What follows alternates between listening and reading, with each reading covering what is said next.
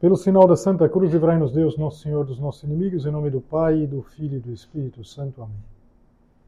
Meu Senhor e meu Deus, creio firmemente que estás aqui, que me vês, que me ouves. Adoro-te com profunda reverência.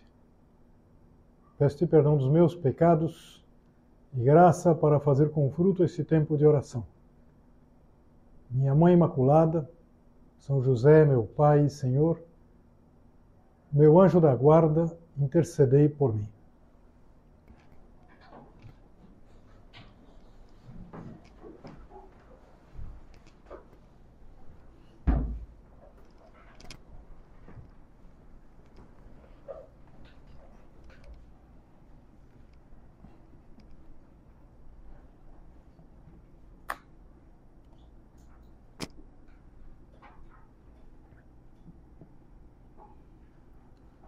Um homem chamado Jean Valjean.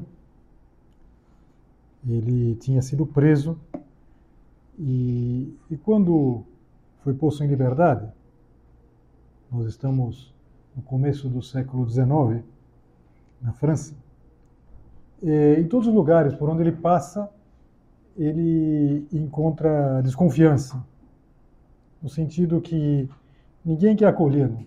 Ele é expulso das hospedarias, é, quando procura alguma casa, é, toca a campainha, ninguém o acolhe, até que chega um momento que um bispo o acolhe.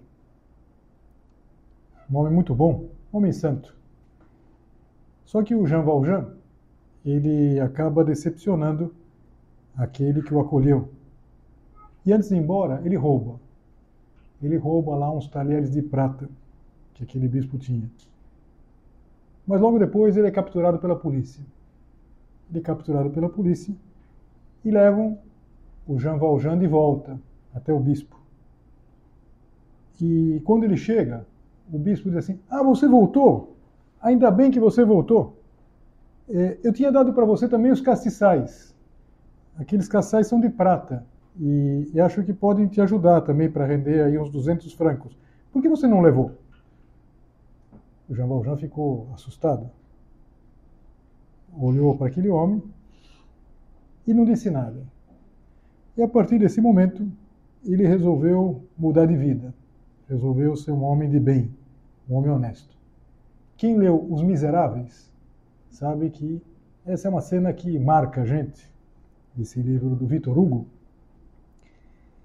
E poderia nos servir para nós considerarmos essa capacidade tão especial de algumas pessoas, que é a de viver pendente dos outros, viver pensando nos demais.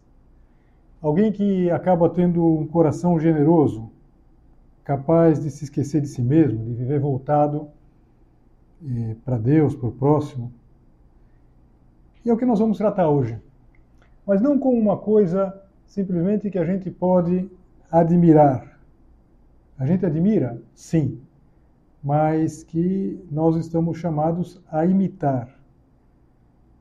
E começando por considerar que precisamente isso, essa atitude de pensar nos outros, de, por assim dizer, ter a vida eh, voltada para os outros, é uma escolha de vida.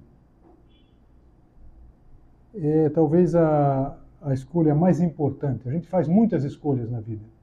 A gente vai escolher uma profissão, é, se escolhe é, um estado de vida, se escolhe quem vai casar, escolhe um esposo, uma esposa. A gente escolhe as amizades, a gente escolhe o negócio que quer fazer, como encaminhar a vida profissional. A gente escolhe o time que vai torcer, ainda que vezes a gente não escolhe muito. Mas a decisão mais importante, sem dúvida nenhuma, da vida, e que a gente em geral toma quase sem perceber, é se nós vamos centrar a vida em nós mesmos ou nós vamos pensar nos demais. Ou talvez para colocar de uma maneira mais eh, quase como um ícone, se a nossa vida vai ser um parque de diversões em que a gente vai aproveitar todos os brinquedos, ou a nossa vida vai ser uma missão, em que a gente vai ver todo o bem que pode fazer, o quanto Deus conta conosco.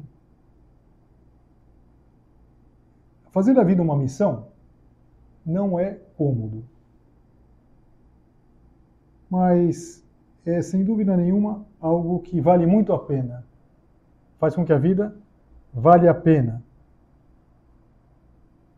Não sei, se a gente pensa em alguém que vive para os outros, com toda certeza a gente imediatamente vem à nossa memória a nossa mãe. Mas a gente pensa em outras pessoas também. A gente pensa nesse bispo aqui do, do romance do Vitor Hugo, mas a gente pensa em santos recentes. Pensa na Madre Teresa de Calcutá, uma mulher voltada para os outros, o Papa João Paulo II. Exemplos excelentes. Mas vamos olhar para Cristo. Vamos olhar para o exemplo de Cristo. E Jesus Cristo, ele não só viveu esse estar voltado para os demais, como ele deu como princípios, assim, ninguém tem maior amor do que aquele que dá a sua vida pelos seus amigos. E Jesus Cristo deu a vida. Nós consideramos, não faz muito, na Semana Santa, Jesus se entregou na cruz. Um amor que não foi correspondido, porque é, foi traído, foi traído por um apóstolo. Um dos outros apóstolos, que é São Pedro, vai negar. Todos os demais vão fugir, exceto São João. E, no entanto, Nosso Senhor, ele se entrega absolutamente sem colocar nenhuma condição. Ele sabia para quem se entregava. E, no entanto, pensava neles. Interessante quando a gente lê o relato da última ceia, é notar que Jesus Cristo ele estava mais preocupado com os apóstolos, com aquilo que ia acontecer com eles, que eles não desanimassem, que eles não perdessem a esperança, do que propriamente com aquilo que ia acontecer com ele. Se você ler o capítulo 16 do Evangelho de São João, dá toda a impressão que Jesus Cristo eh, tem essa única preocupação. Que eles não desanimem, que eles não se assustem com a cruz. Em verdade, em verdade vos digo: a vez de lamentar e chorar, mas o mundo se há de alegrar. E a vez de estar tristes, mas a vossa tristeza se há de transformar em alegria. Jesus sabia o que ia acontecer com eles. Quando eles vissem Jesus ser conduzido preso, morrer na cruz. Então, ele queria que os apóstolos eles não se assustassem com nada disso. Tanto que depois de fazer uma série de comparações, de dizer que nada poderia tirar a alegria deles, assim, disse-vos estas coisas para que tenhais paz em mim.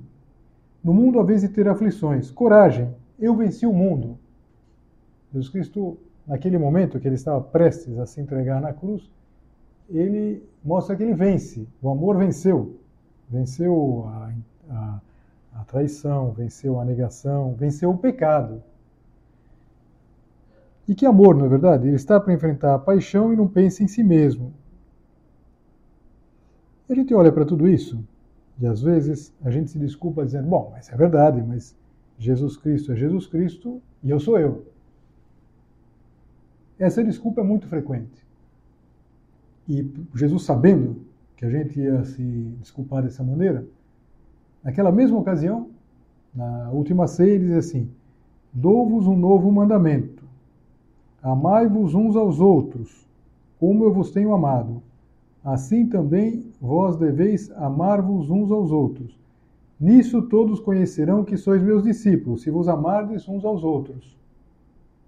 Ou seja, viver pensando nos demais não é uma coisa muito bonita, que algumas pessoas podem fazer para nos dar o exemplo.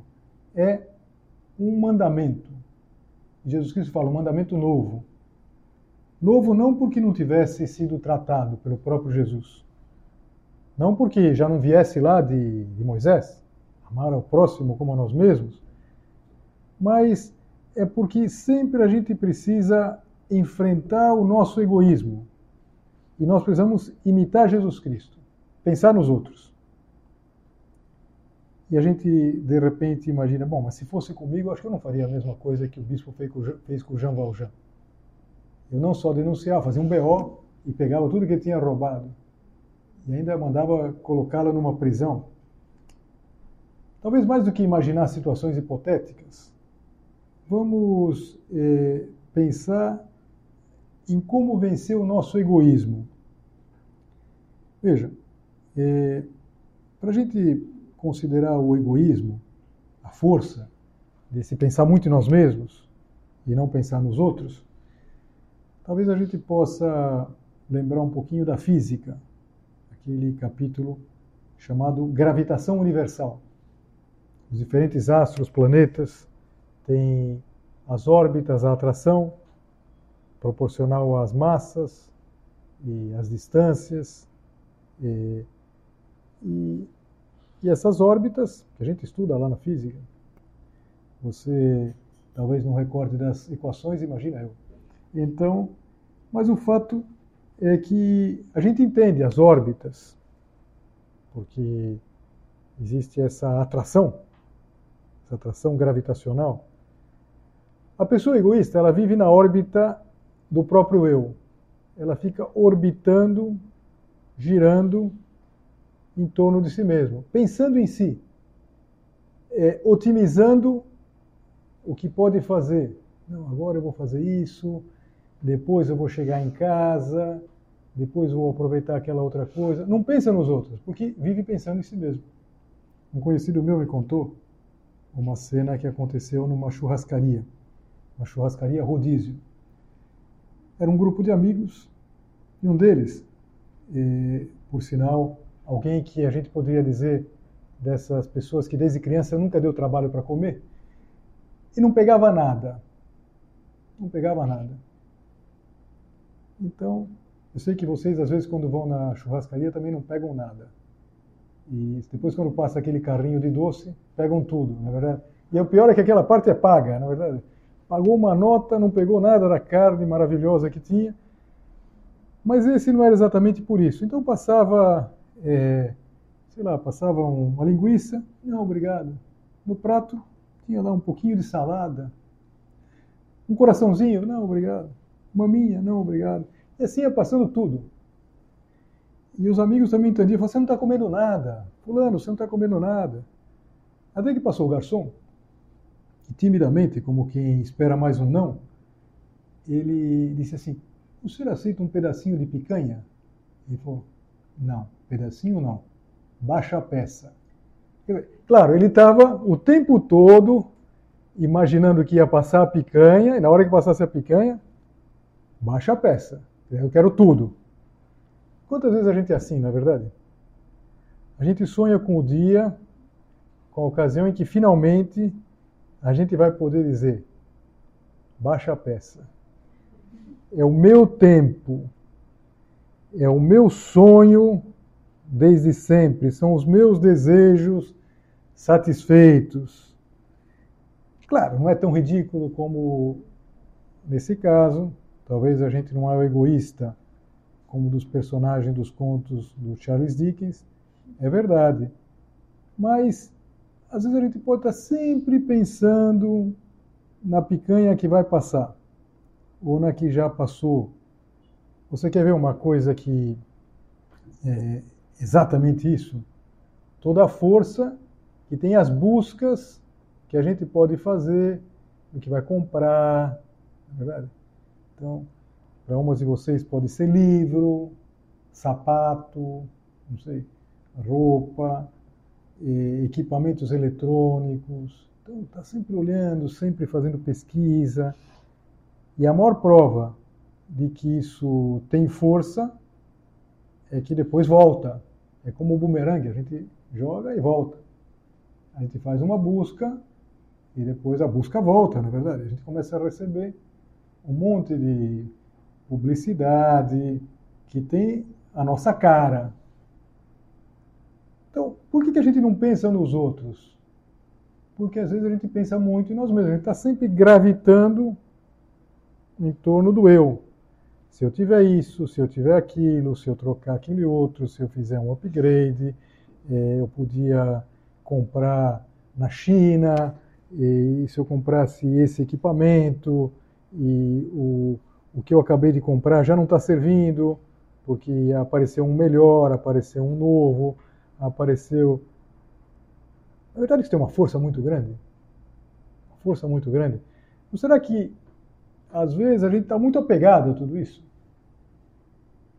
Aquele bispo lá do início, ele não estava apegado a, a uma coisa que ele tinha de grande valor, aqueles talheres, depois os castiçais de prata, que ele deu para não só o sujeito não ser preso, como dar uma espécie de, de, de crédito para ele começar a vida dele. E é um homem que vai mudar de vida. O Jean Valjean, e eu não vou aqui falar mais sobre o risco de dar um spoiler de um livro tão interessante, mas o Jean Valjean precisou desse empurrão inicial. Ele precisou de alguém que não estava pensando nele, mas pensando nos demais, estava olhando para fora e não para dentro. Será que a gente é, não pode encontrar isso na nossa vida? Alguém, sem dúvida nossos pais, mas, mas alguém, um amigo, uma amiga, que nos ajudou precisamente porque não estava no seu mundo, na sua órbita. Nos ajudou, às vezes, com uma proximidade, com um conselho. Agora, a gente cada vez mais está fechado no nosso mundo. Um sinal indicador do nosso egoísmo é a nossa imaginação. A gente está sempre imaginando. E a gente sempre está imaginando é, aquilo que pode ser, que a gente vai conseguir. Na sua idade, em geral, a imaginação ela vai muito para o futuro há um momento da vida que a gente olha muito para trás e fica lembrando se eu tivesse feito isso, se não tivesse desaproveitado aquela ocasião. Você está sempre pensando, na verdade, puxa, se eu fizesse uma viagem, se eu aproveitasse isso, se eu fizesse aquele outro.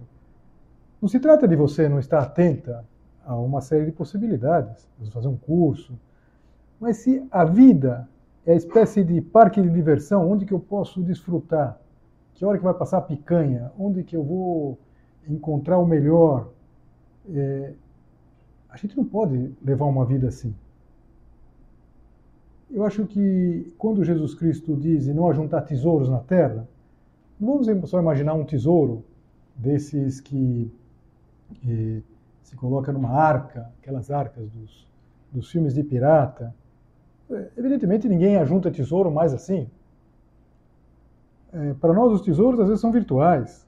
Os tesouros são as nossas preocupações, e a nossa imaginação, o que, que a gente pensa, o que, que ocupa a nossa imaginação, o que, que a gente pensa habitualmente. Às vezes são fantasias da vaidade, de ambição, ou às vezes até de uma certa inveja, não sei se inveja ou autocompaixão. O dia que eu provar nessa casa que eu sou melhor que a minha irmã, tudo é para minha irmã, na é verdade. As coisas boas vai para minha irmã. Então, o dia que eu puder provar que sou eu, que quem aqui é, é quem faz as coisas certas sou eu, não ela, não ele. Então, sim, claro, como a gente se desfoca, pensamentos de orgulho, pensamentos de ver centrado em nós mesmos.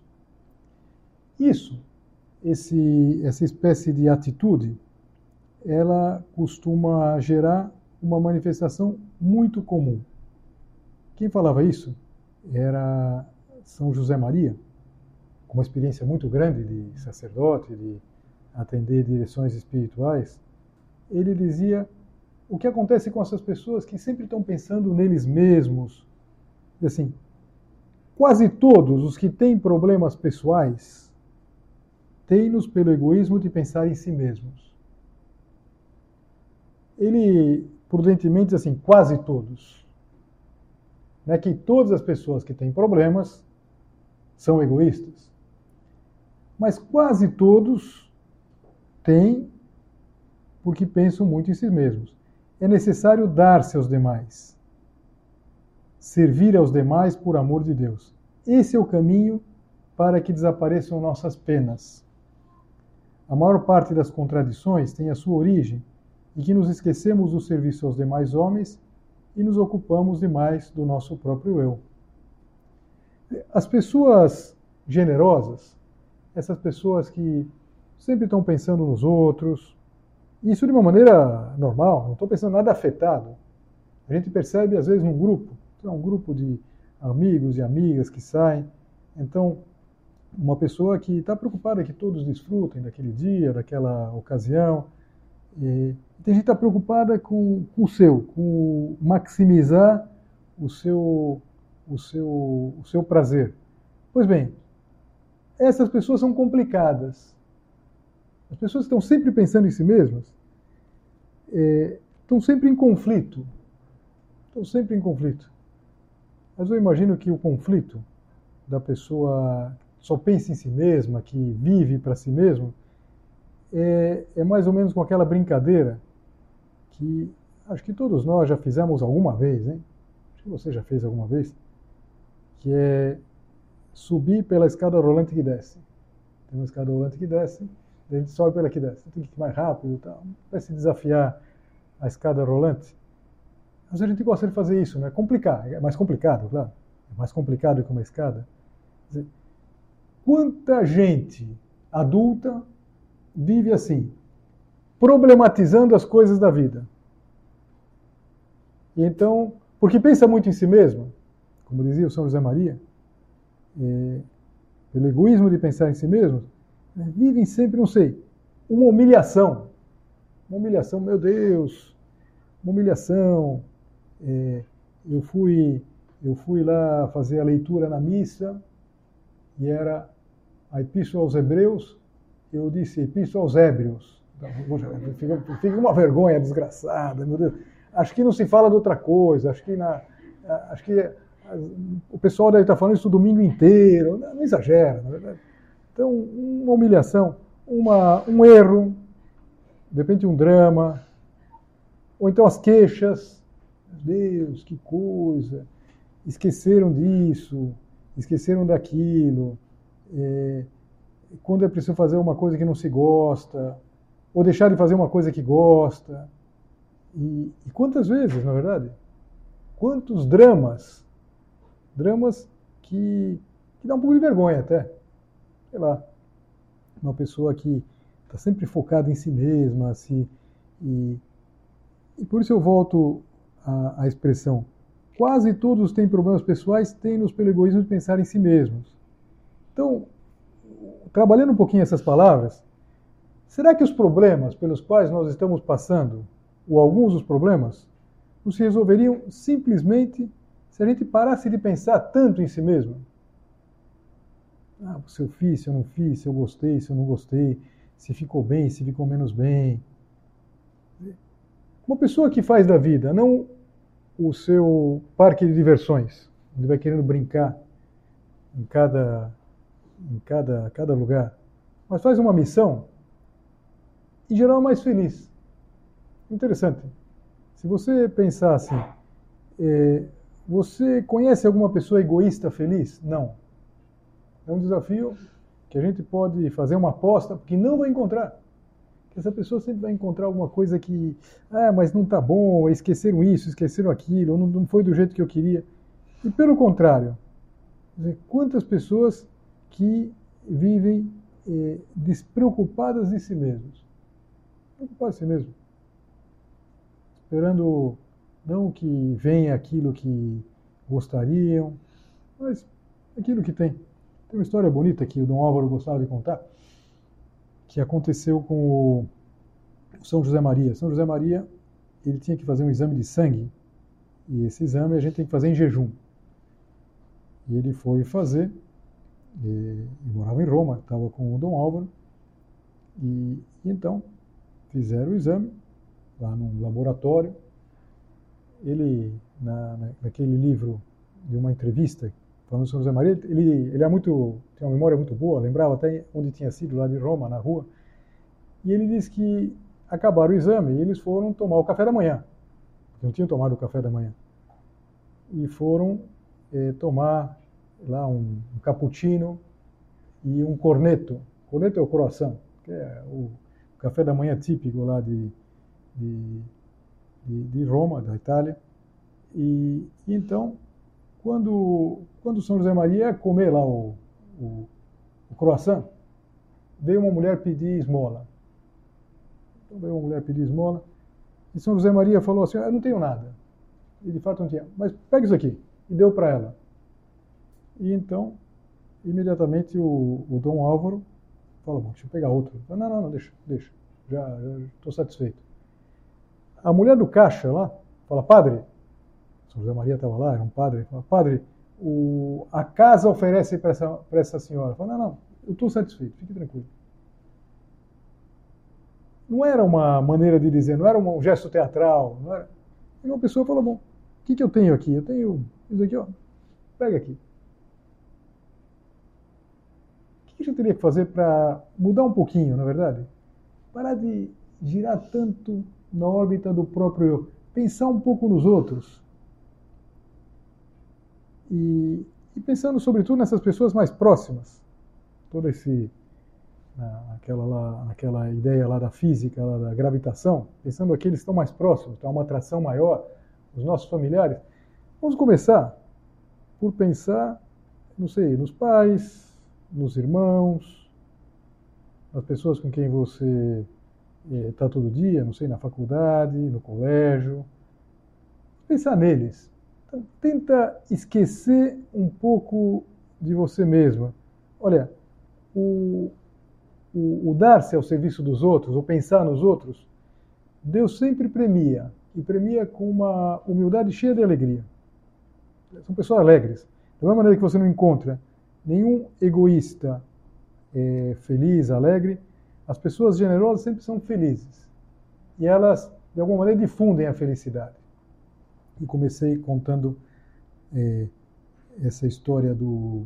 que é uma história, uma espécie de start do livro do, do Vitor Hugo, Os Miseráveis, e, e, vai influir na vida desse homem. Um homem que é, tinha um passado que o condenava, tanto que tinha ficado preso. Mas aquilo muda. Aquele bispo que podia denunciá-lo, não só não o denuncia, como salva. E ainda dá uma coisa mais, não, você esqueceu uma, isso aqui também é para você. Eu te dei. Vamos pedir a Nossa Senhora que a gente tenha essa capacidade. Nossa Senhora, sem dúvida nenhuma, é o maior paradigma, o maior exemplo de, de preocupar-se com os outros. Nossa Senhora, ela está continuamente pendente dos demais.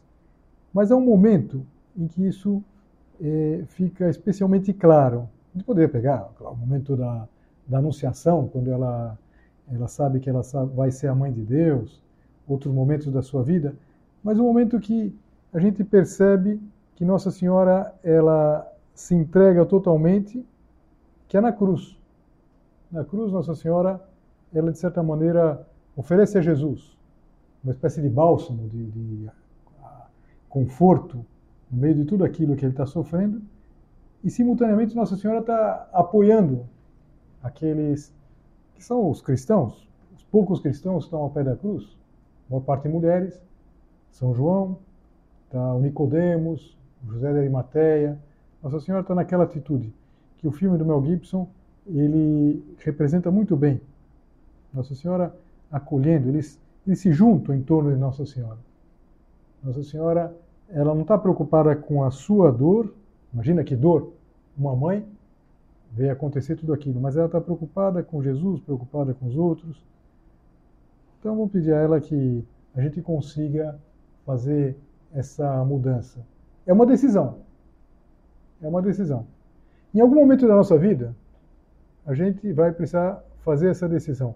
Eu não quero mais viver em torno de mim mesmo, eu quero pensar nos outros. Por que não fazer essa decisão agora? Por que não pedir a Nossa Senhora agora? Que nos dê a graça, nos dê a coragem de enfrentar isso, que tem como prognóstico algo maravilhoso. Porque se nós soubermos pensar nos outros, esquecermos de nós mesmos, nós seremos muito felizes e faremos muito felizes as pessoas ao nosso redor.